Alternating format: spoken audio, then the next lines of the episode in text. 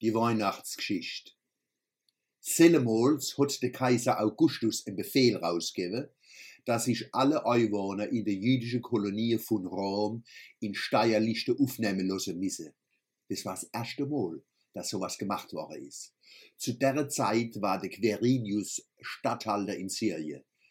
Da sind sie alle losgezogen, jeder in seine Stadt, und hat sich eintragen lassen. Hat sich Ade Josef von Nazareth in Galiläa auf die Sandale gemacht, nuff ins jüdische Land, in die Davidstadt Bethlehem, weil er von David abstammt. Er wollte sich eintragen lassen, zusammen mit seiner Frau Maria. Bei der Maria war was unterwegs. Wie sie hingekommen sind, haben die Wehe eingesetzt und sie hat ihren ersten Bu auf die Welt gebracht. Sie hatten in Windle gewickelt und in eine Futterkrieg gelegt, weil schon kein Platz für sie war in der Herberg.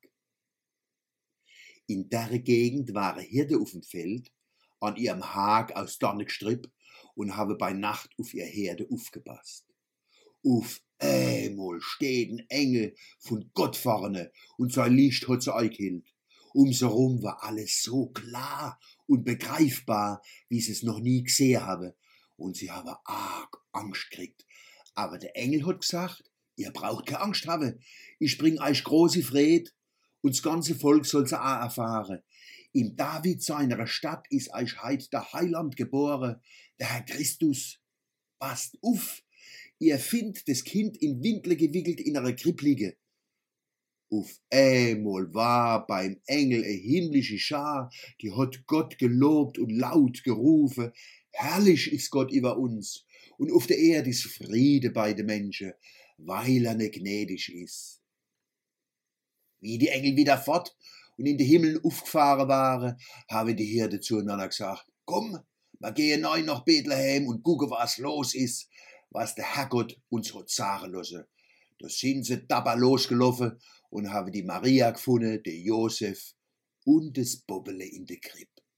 Und wie sie es gesehen haben, haben sie jeden erzählt, was ihnen über den Klee gesagt worden ist. Und all, wo das gehört haben, haben mords gestaunt über das, was die Herde da gesagt haben. Die Maria hat's tief in ihrem Herz aufgehoben und sich ihre eigene Gedanken gemacht.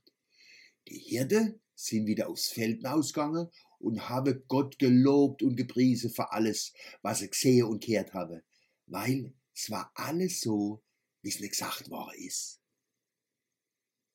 So wird's im Lukas-Evangelium erzählt. Historisch authentisch ist es sicher nicht.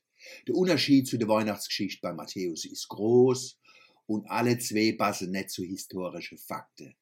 Aber das macht nichts. Es ist eine zarte Geschichte von Gott und den Menschen, von Liebe, Lachen und Licht. Glaube hat mehr mit Liebe zu tun wie mit Historie.